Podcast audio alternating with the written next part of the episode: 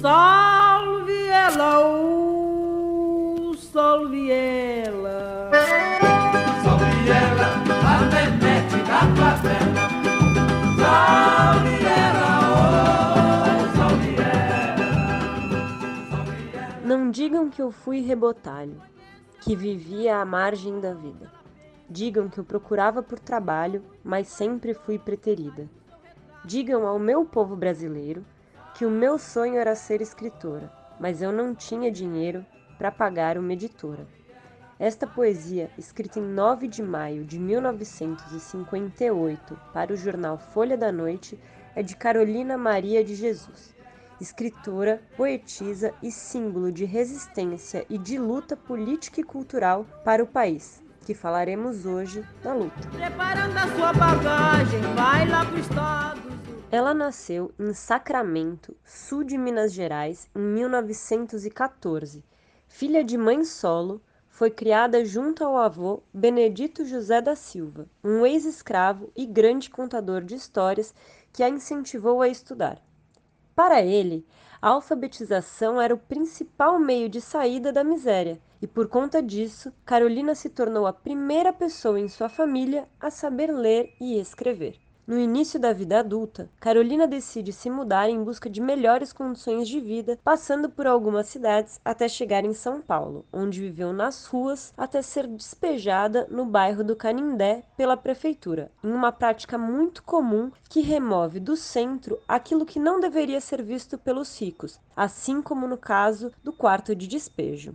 O Canindé foi uma das primeiras favelas da cidade onde Carolina construiu seu barraco de madeira e outros materiais que foi encontrando durante o trabalho. Criou sozinha e trabalhando duro seus três filhos. Foi babá, empregada doméstica, cozinheira e catadora de papel. Encontrou na escrita a forma de resistir às dificuldades impostas para o povo e ganhar forças para continuar a luta cotidiana. Nunca dependeu de ninguém, conhecia a condição da mulher preta e pobre e se recusava a colocar para dentro de casa um homem que pudesse violentar os seus direitos. Carolina escrevia em cadernos velhos ou pedaços de jornais encontrados no lixo, sobre uma periferia que poucos tinham acesso, mas que nós conhecemos bem, a da fome, aquela que se sente, a fome amarela, que dói muito e que ensina a pensar no outro, entre textos em jornais, poesias e contos, Carolina publicou quatro livros,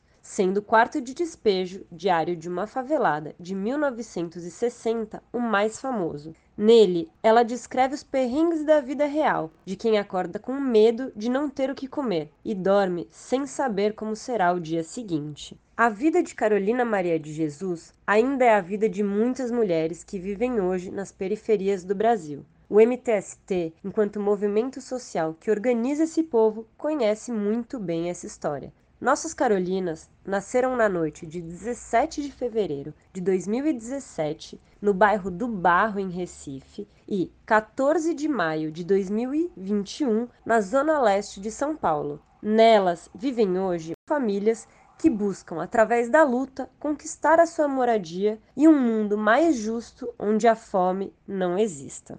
Mas a verdade é que Carolina Maria de Jesus está presente em cada uma de nossas mulheres desde o início do MTST, lá em 1997.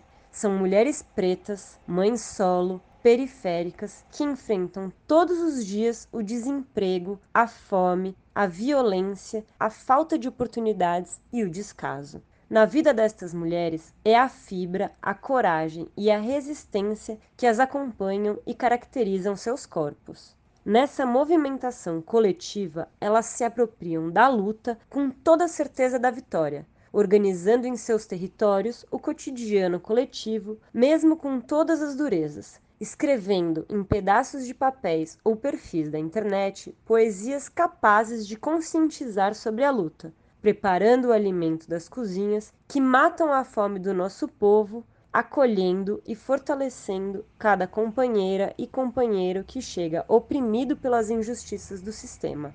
Todos os dias, milhares de carolinas ecoam a força do MTST em tarefas cotidianas, enchendo nossos corações de esperança.